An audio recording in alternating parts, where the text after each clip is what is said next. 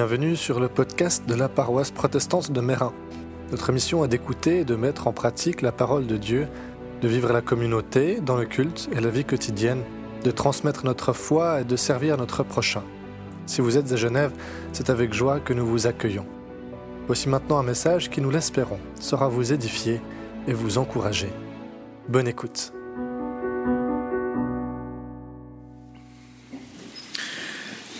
Lisons dans Ecclésiaste 4, les versets 9 à 12. Deux hommes associés sont plus heureux qu'un homme solitaire. À deux, ils tirent un bon profit de leur travail. Si l'un d'eux tombe, l'autre le relève. Par contre, celui qui est seul est bien à plaindre, car s'il tombe, il n'a personne pour le relever. Lorsqu'on peut dormir à deux, on se tient chaud, alors que celui qui est seul n'arrive pas à se réchauffer. Deux personnes peuvent résister à une attaque qui viendra à bout d'un homme seul. Plus une corde à deux brins, plus elle est solide. Dans Éphésiens 4, les versets 1 à 6. Je vous en supplie donc, moi qui suis prisonnier parce que je sers le Seigneur, vous que Dieu a appelé, marchez d'une façon digne de cet appel, soyez toujours humbles, doux et patients. Supportez-vous les uns les autres avec amour, efforcez-vous de maintenir l'unité que donne l'Esprit Saint par la paix qui vous lie les uns aux autres. Il y a un seul cœur, un seul corps et un seul esprit. De même qu'il y a une seule espérance à laquelle Dieu vous a appelé, il y a un seul Seigneur, une seule foi, un seul baptême, il y a un seul Dieu, le Père de tous, qui règne sur tous, agit par tous et demeure en tous. Ce seul Dieu, il est notre encre et le Saint-Esprit est la voile qui nous conduit sur le chemin. Bonjour. Je suis très heureux de me trouver ici avec vous ce matin pour venir jusqu'ici ce matin, nous avons tous dû mettre un pied devant l'autre, nous mettre en route, nous mettre en marche. Peut-être que vous étiez seul à venir, ou vous étiez en famille, à plusieurs, peu importe. D'une certaine manière, le seul fait de venir ici pour vivre ce culte ensemble est une façon de nous mettre d'accord pour marcher ensemble. Nous sommes ensemble pour écouter ce que Dieu veut nous dire. Ainsi, nous nous rencontrons pour marcher. Dans notre société, ce n'est pas toujours le cas. Souvent, nous préférons faire des choses en solitaire. Ça fait ainsi qu'il n'y a pas d'autorisation à demander, pas de compte à rendre. Je suis responsable de moi-même. J'en profite pour faire ce qui me plaît, ce dont j'ai envie, comme il me plaît. Et c'est vrai que des fois, faire les choses tout seul, il y a quelque chose d'agréable. Ça m'arrive bien souvent à moi aussi.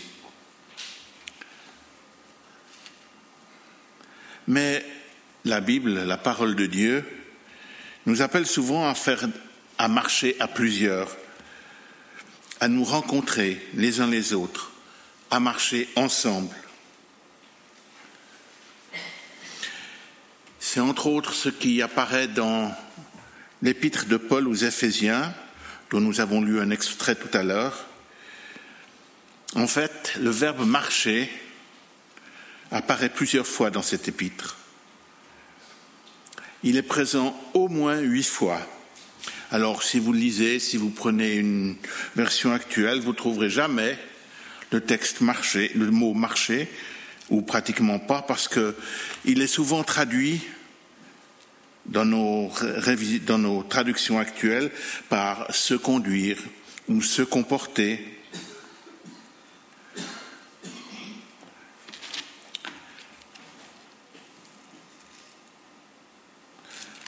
Ainsi, dans cet épître aux Éphésiens, Paul nous décrit la manière d'être, notre manière d'être chrétien, notre manière de vivre. Alors c'est vrai qu'il nous demande de marcher, mais avant de marcher, il nous demande autre chose, c'est d'être assis. Alors ça, ça peut paraître plutôt paradoxal. Et pourtant, dans cet épître, Dieu nous dit que nous devons être assis en Christ. Au chapitre 2, verset 6. C'est-à-dire nous avoir, être posés sur lui, reconnaître dans notre vie la réalité suivante.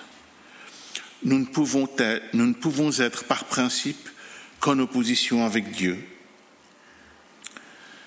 Et par deux fois, Paul nous dit que nous ne devons pas marcher selon les réalités de ce monde, selon les réalités du prince des puissances opposées à Dieu, selon la vanité de nos propres pensées.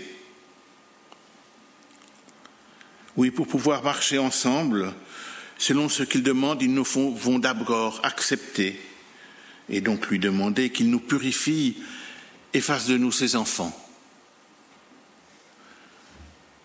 C'est ce que Dieu veut faire pour nous et il le fait par pure grâce. Et j'espère que chacun, chacune d'entre vous ici ce matin le lui a déjà demandé.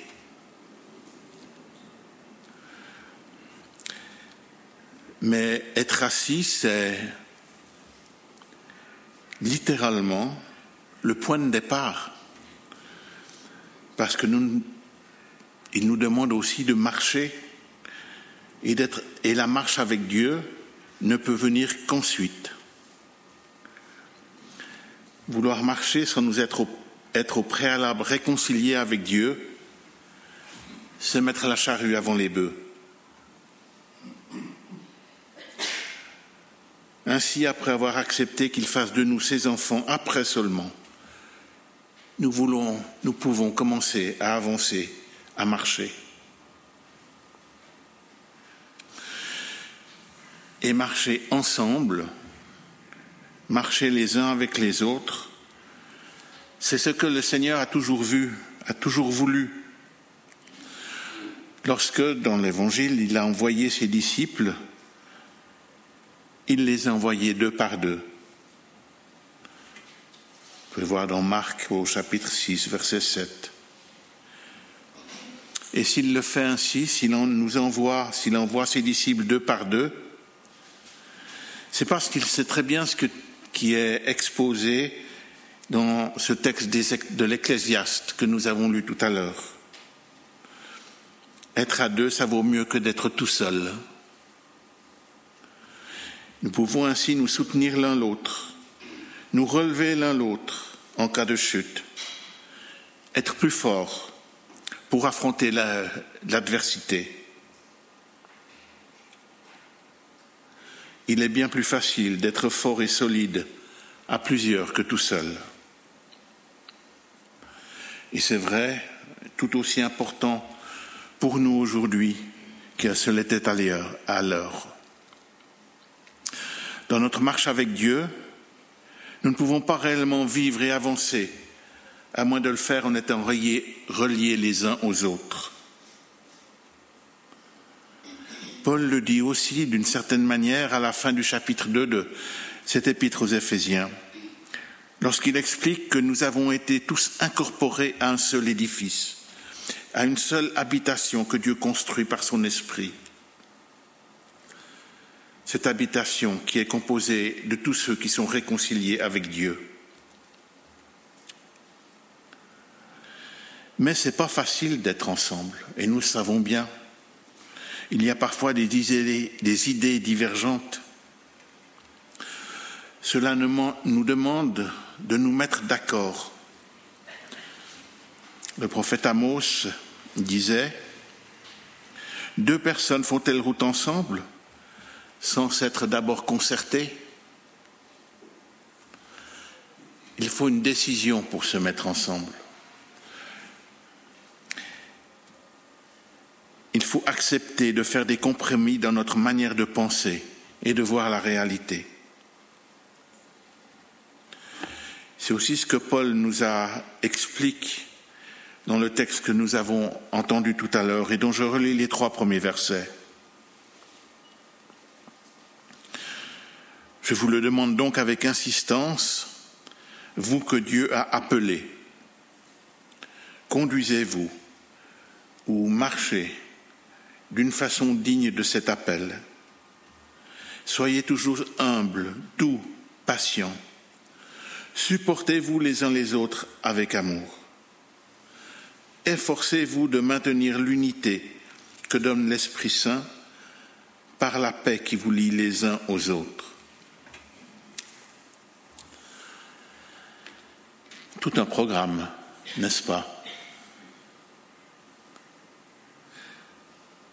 Lorsque nous nous concertons pour marcher ensemble, il y a un certain nombre de décisions à prendre pour faciliter la marche. Paul dit ici, se supporter avec amour. Et c'est le dernier commandement que Jésus a donné à ses disciples, juste avant de les quitter et d'entrer dans sa passion. Jésus a lavé les pieds de ses disciples, puis il a expliqué son geste en disant, Aimez-vous les uns les autres comme je vous ai aimé. En fait, l'amour les uns pour les autres est le programme minimum qui nous est demandé. Et puis il y a aussi le lien de l'esprit, et ce lien c'est la paix. Ça paraît bizarre de penser que c'est la paix qui est le lien. On pourrait penser que c'est plutôt l'esprit qui permet d'avoir la paix entre nous. Eh bien, Paul nous dit que c'est la paix qui nous permet de vivre ensemble, les uns avec les autres, qui fait que nous sommes en communion ensemble et que l'Esprit peut ainsi agir en nous. Cette paix qui est elle aussi un don que Jésus a promis à ses disciples. Vous pouvez vous référer à Jean 14, verset 27.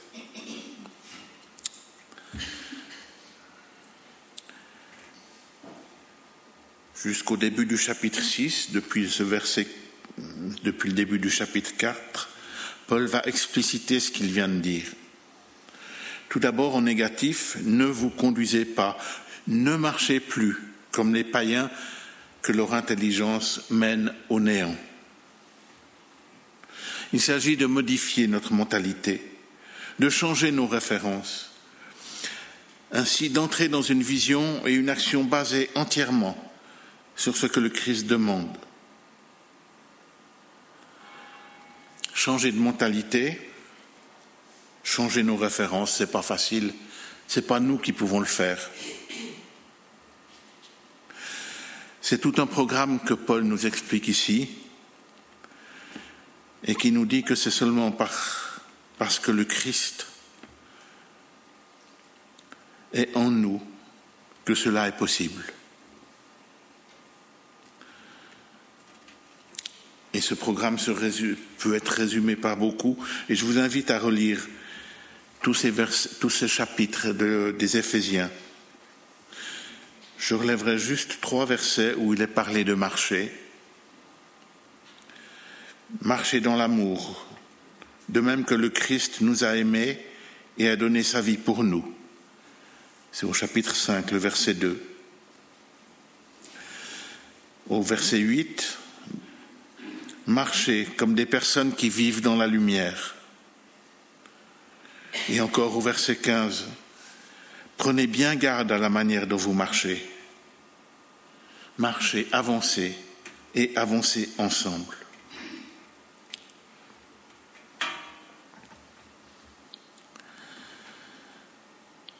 Toujours dans les Éphésiens au chapitre 2, les versets 8 à 10. C'est par la grâce de Dieu que vous avez été sauvés au moyen de la foi. Ce salut ne vient pas de vous, il est le don de Dieu. Il n'est pas le résultat de vos efforts, ainsi personne ne peut faire le fier. En effet, nous sommes l'œuvre de Dieu. Il nous a créés unis avec Jésus-Christ pour que nous menions une vie riche en actions pleines de bonté, pleines d'œuvres bonnes, disent d'autres traductions. Ces œuvres que Dieu a préparées d'avance afin que nous les pratiquions. Et là encore, dans l'original, le mot qui est traduit pratiquions est le mot marcher. Ces œuvres que Dieu a préparées d'avance pour que nous y marchions. Ce n'est pas quelque chose de statique, c'est quelque chose qui avance. Pour moi, cette traduction de marcher est tellement plus parlante. On ne reste pas en place, on avance.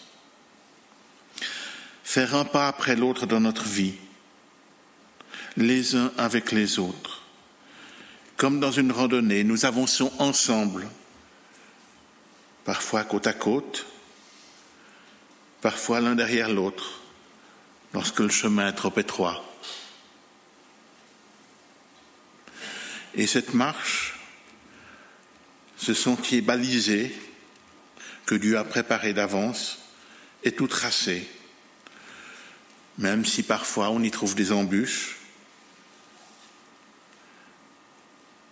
et même si d'autres fois c'est un peu plus facile.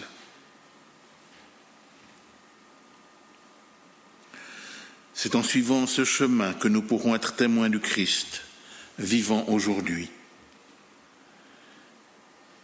Être témoins afin que d'autres autour de nous voient qui nous sommes, comment nous avançons. Et en pensant à la marche ensemble, à marcher ensemble, je ne peux pas m'empêcher de penser à Martin Luther King et aux Noirs qui, dans les années 60, 50 et 60 aux États-Unis, ont marché. Ils ont été poussés à... Martin a été poussé à prendre la tête de la contestation afin d'obtenir la reconnaissance effective de l'égalité des Noirs et des Blancs et pour les droits civiques des Noirs. Avec d'autres leaders, la marche sur Washington a été organisée dans le respect les uns des autres. Cette marche au cours de laquelle il a prononcé son fameux discours J'ai fait un rêve. Et il y a eu bien d'autres marches et bien d'autres manifestations. Et il y a eu beaucoup de choses allant qui est venu contre eux. Il y a eu de la persécution, ils ont été tabassés.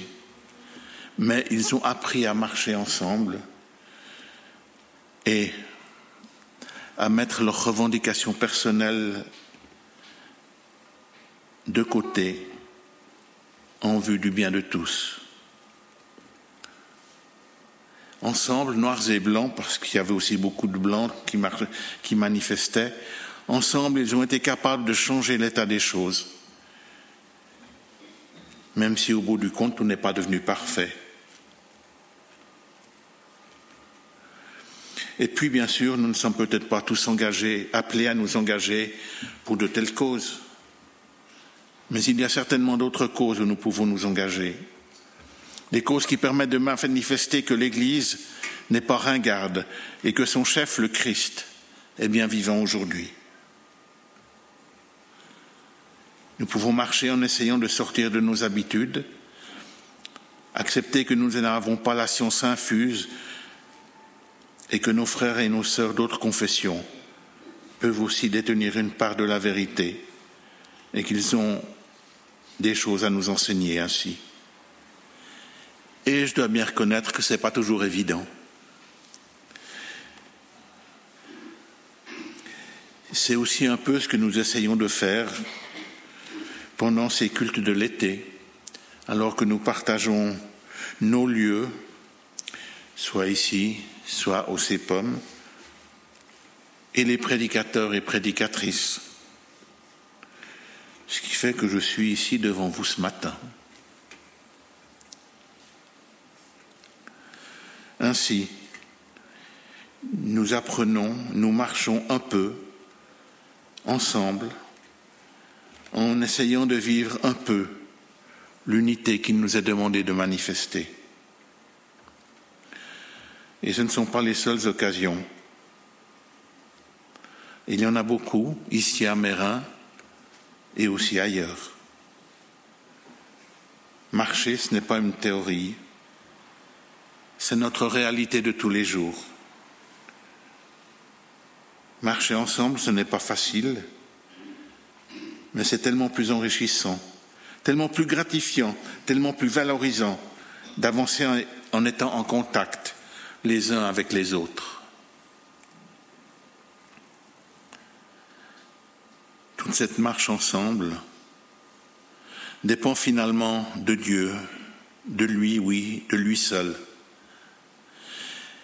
qui est un et qui nous a réunis dans un seul corps et unis par un seul Saint-Esprit. Alors marchons dans ces bonnes œuvres préparées pour nous. Il y a encore ce verset de l'Épître aux Philippiens. Au point où nous sommes parvenus, marchons d'un même pas. C'est ma prière pour chacun de nous et pour nos églises. Amen.